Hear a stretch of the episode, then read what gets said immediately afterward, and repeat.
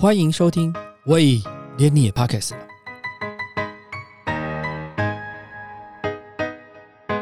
大家好，我是威廉。今天要继续上次没说完的精品家族和时尚黑寡妇的故事。经过这个礼拜，我想你从 Discovery 应该有看到初步的纪录片的内容，应该对这件事情如果有兴趣的人，应该有一点小小的了解。上次我们讲到了时尚黑寡妇 Patricia 跟莫里吉奥相识后共组家庭，莫里吉奥跟父亲和解后前往纽约协助伯父打江山。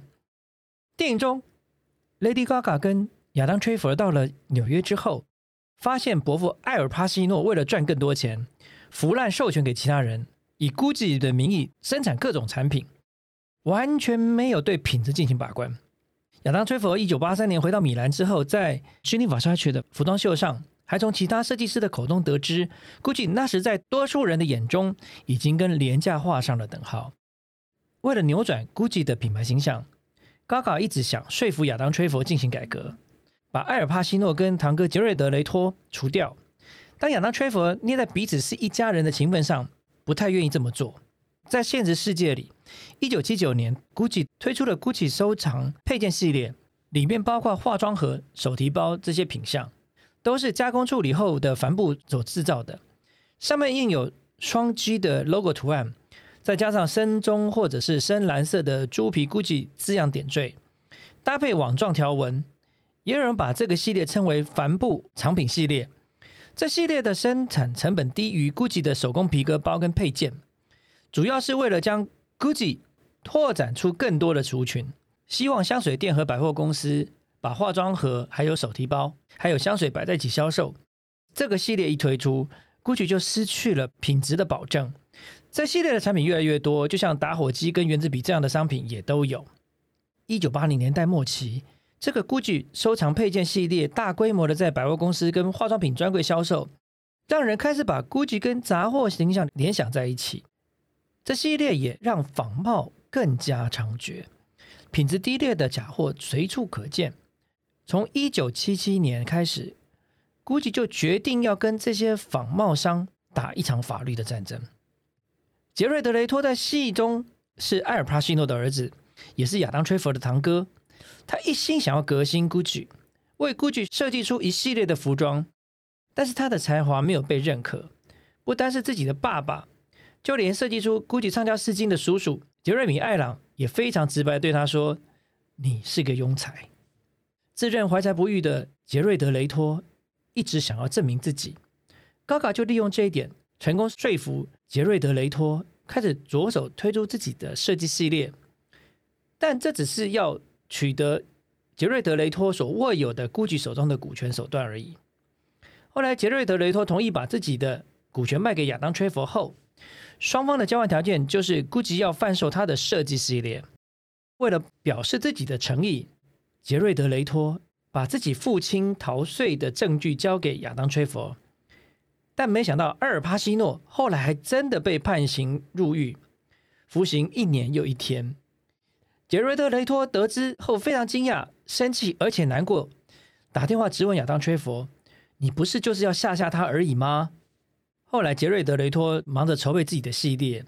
就在服装秀举办的当天，服装秀还在进行中，他就在后台被告知他侵犯了 GUCCI 公司的著作权。于是，所有活动在警察的要求下强迫停止。满头问号的杰瑞德·雷托跑去质问亚当·崔佛，还不断的强调彼此家族的情谊。杰瑞德·雷托在电影中让人感觉像个小丑。可是，Paul Gucci 本尊在照片上来看是个有型有款的人。一九六零年代中期，保罗设计出第一批 Gucci 的成套服装。现在大家所熟知的 Gucci 双 C logo 也是他在一九六九年夏天设计出来的。很有想法、创意的保罗认为公司缺乏远见跟规划，而且他很看不起他的叔叔鲁道夫。他认为鲁道夫缺乏组织能力，可是他的爸爸。奥尔多却是个天生的领导者，只不过是缺少适当的建议。保罗觉得 GUCCI 应该发放许可证，授权生产跟销售便宜的商品，可以吸引更多年轻时髦的客户。保罗每天都会写信向住在米兰的叔叔鲁道夫报告自己对于公司的创意方针跟商业策略。可是鲁道夫认为自己是公司的创意总监，总是会反对保罗的建议跟批评，两个人常常引起争执。两个人冲突越来越激烈的时候，在一九七八年，奥尔多决定让保罗去纽约帮自己工作，让他担任美国 GUCCI 的行销副总及总经理。可是鲁道夫对于奥尔多的处理方式非常的不满。奥尔多让保罗离开了意大利的职位，可是却没有任何通知或提供替补人选。再加上这时候鲁道夫的儿子莫里奇奥才刚刚受到鲁道夫的青睐。他无法接受保罗比他自己的儿子在公司更有地位，所以一九七八年四月，鲁道夫就亲自写信通知保罗，因为他没有善尽他在佛罗伦斯工厂的职责，要把他从意大利的公司开除。保罗收到信之后，发誓要透过爸爸跟奥尔多的权利毁掉鲁道夫在公司的地位。可是保罗跟奥尔多也处得不好，两个人在很多事情上都看法分歧。后来，保罗还准备推出自己的 PG 系列，这次把自己的爸爸也惹火了。一九八零年九月二十三号，保罗也被美国的 GUCCI 给支遣了。保罗在 GUCCI 待了二十六年，却没拿到任何的遣散费，也决定对意大利母公司提起诉讼。保罗为了确保使用自己的名字作为品牌的权利，他从一九八一年到一九八七年之间，总共对爸爸跟 GUCCI 公司提出了十次的诉讼。保罗跟家族成员在一九八二年曾经短暂休兵，重新回到 GUCCI 工作。三个月后，再次被解雇。同年七月，佛罗伦斯举办的 GUCCI 董事会，甚至还演出了全武行。保罗被打头破血流，因而报警处理。对于一九八六年奥尔多因逃税被判入狱，保罗声称自己对这件事情完全不后悔。可是保罗的太太后来却透露，在私底下。保罗是感到后悔万分的。保罗对自己家的公司提出所有的诉讼，最后只有一起送审。一九八八年，法官裁定保罗不得使用自己的名字作为商标或商业名称，因为只会让消费者对 GUCCI 商标产生混淆。可是保罗可以用自己的名字当产品设计师，在 GUCCI 以外的商标底下销售产品。电影中，亚当·吹佛因为伪造文书。骑着摩托车到瑞士避风头，在那里遇到老朋友宝拉。后来亚当·崔佛左思右想，决定离开 Patricia，跟宝拉在一起。事实上，莫里奇奥的确是跑到瑞士避风头。一九八七年十二月十四号，被米兰的地方法官起诉，原因是因为他涉及 GUCCI 股票上伪造鲁道夫的签名。后来还有非法输出资本两起诉讼。莫里奇奥的律师跟米兰地方法官在后面达成协议，撤销了逮捕令。法官判定他伪造父亲的遗嘱上签名，涉及税务诈欺罪，判缓刑一年，还要补缴滞纳税跟罚款。莫里奇奥在遇到宝拉之前，其实还有一个交往五年的女朋友，叫做雪莉罗德。雪莉跟莫里奇奥是在一九八四年相遇的，当时两个人都是已婚的身份。一九八五年五月，莫里奇奥带着一个小行李箱，说要去佛罗伦斯几天。结果隔天就透过关系友好的医生跟 Patricia 说，自己以后都不会再回去了。莫里奇奥跟宝拉是一九九零年在瑞士的一间舞厅私人派对上相遇的，两个人确实也很年轻就彼此认识。宝拉那时候跟老公处于分居状态，后来宝拉跟莫里奇奥两个人就慢慢在一起了。一九九一年的冬天，莫里奇奥决定跟帕翠西亚要求离婚，宝拉也跟自己丈夫提出了离婚的要求。后来，莫里奇奥跟佩翠西亚终于在一九九四年的十一月正式离婚。离婚的时间为什么会拖这么久？主要是因为佩翠西亚脑瘤开刀，这给让佩翠西亚找到借口重谈离婚的协议。一九九二年的五月。帕翠西亚被诊断出有脑瘤，必须立刻开刀。当时医生判断存活率并不高。一周后，帕翠西亚真的要动手术了，但是他一直等待的莫里奇奥并没有出现，让他难过又生气。他说：“那个混蛋竟然都没有来看我。可是他不知道，莫里奇奥是因为医生跟他妈妈怕他的出现会刺激派翠西亚，所以一直劝他不要去探望的。后来，派翠西亚被诊断是良性的肿瘤，在休养期间，他就开始思考如何的报复莫里奇奥。在电影中，嘎嘎第一次联络灵媒沙马海耶克是透过电视上显示的热线，后来他就成为嘎嘎的个人顾问。当亚当·崔佛决定要跟嘎嘎离婚，准备跟另一个女人结婚时，沙马海耶克也帮嘎嘎介绍杀手，两人还约杀手碰面。讨论如何进行细节，在付了定金之后，杀手在一九九五年三月二十七日早上对亚当·吹佛开了三枪，把他给杀了。警方侦查了两年，才发现原来背后的主使者是嘎嘎跟沙马海耶克。根据莎拉·盖伊福登的书里描述，派翠西亚跟皮娜是在意大利拿坡里沿岸的岛屿上。一个养生的水疗中心所认识的两个人，很快的就发展成闺蜜关系，一起度假。一九八一年，派翠西亚生二女儿的时候，皮娜也是跟在派翠西亚的旁边。莫里奇奥一九八五年离家出走之后，派翠西亚也向皮娜寻求安慰。当时派翠西亚心灰意冷，想要自杀的时候，也是皮娜苦苦的劝阻了她。派翠西亚事后回忆，她说。皮娜在我最忧郁的时刻陪伴我身边，她救了我。为什么派翠西亚需要深谈交心的时候都会找皮娜呢？主要是因为派翠西亚相信皮娜的口风很紧，让她可以没有顾虑的畅所欲言，所以很放心的就把事情跟皮娜说。皮娜说，对于派翠西亚而言，GUCCI 就是一切，GUCCI 是财富、权力，也是他跟女人们的地位象征。所以当莫里奇奥要求离婚，要跟另外一个女人展开新生活时，帕翠西亚的理智线就断了。皮娜在接受 Discovery 频道 Gucci 夫人黑寡妇帕翠西亚节目的访问时说，帕翠西亚提出要找人杀她丈夫的想法的时候，皮娜自己根本没有真实的想要杀人的意图，只是要趁机敲帕翠西亚的竹杠，所以随便的找了几个没有杀人经验的小混混混了一下。可是派对下付定金之后，迟迟等不到莫里奇奥的死讯，后来决定自己要跟混混们联系，主导这个暗杀计划。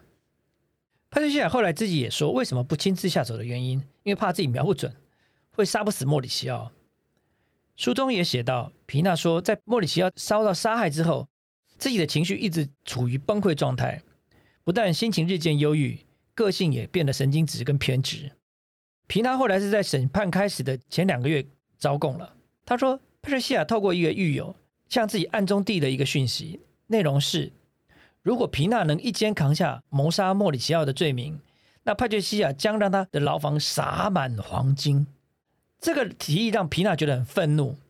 皮娜只叫佩瑞西亚去死，并通知自己的律师联络米兰地方法官。皮娜担心派翠西亚会将所有的罪行推到自己的身上。所以就先开口招供了。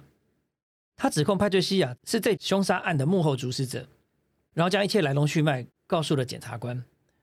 而皮娜的证词也跟负责找枪手的萨维欧尼在被捕的当晚的口供是相吻合的。一九九七年一月，派翠西亚被警方逮捕时，他的处置是非常淡然的。他也很清楚警方是为什么而来。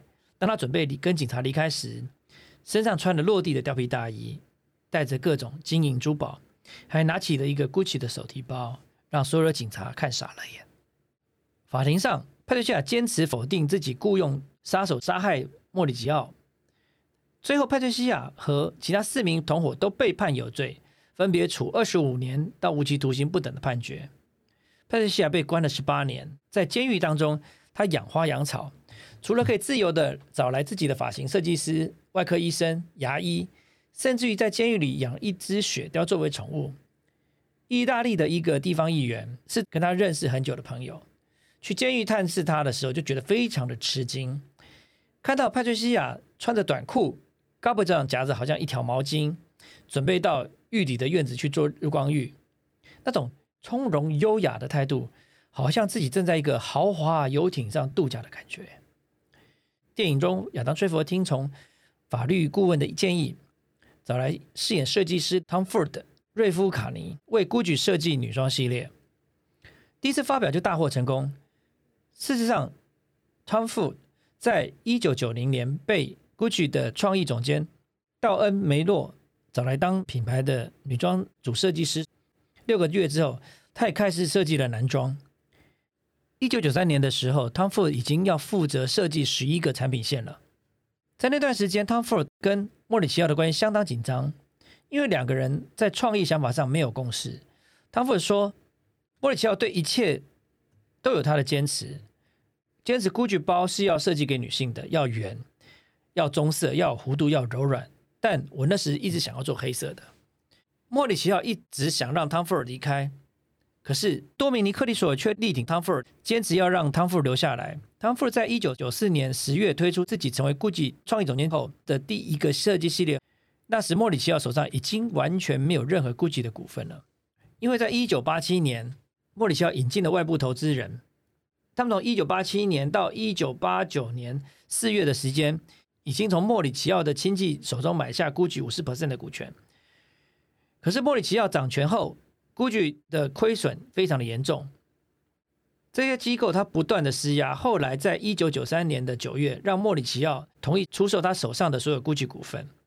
汤富说自己看了电影，好几次大笑出来，还怀疑自己这样做对吗？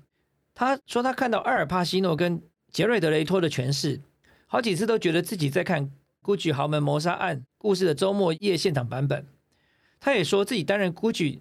创意总监推出第一个畅销系列时，莫里奇奥没有任何的 GUCCI 股份，所以当然也没有电影中演的在服装秀上起身鼓掌欢呼。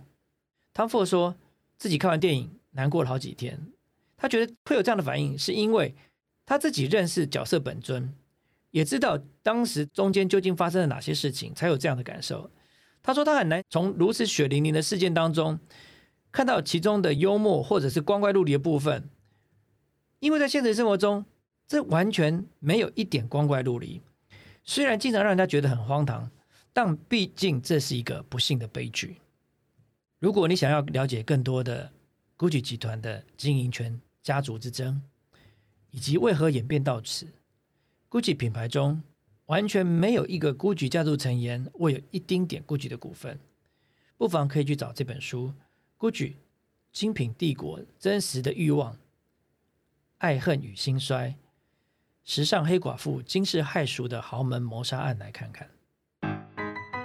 感谢你收听，喂，连你也 p o c k e t 了。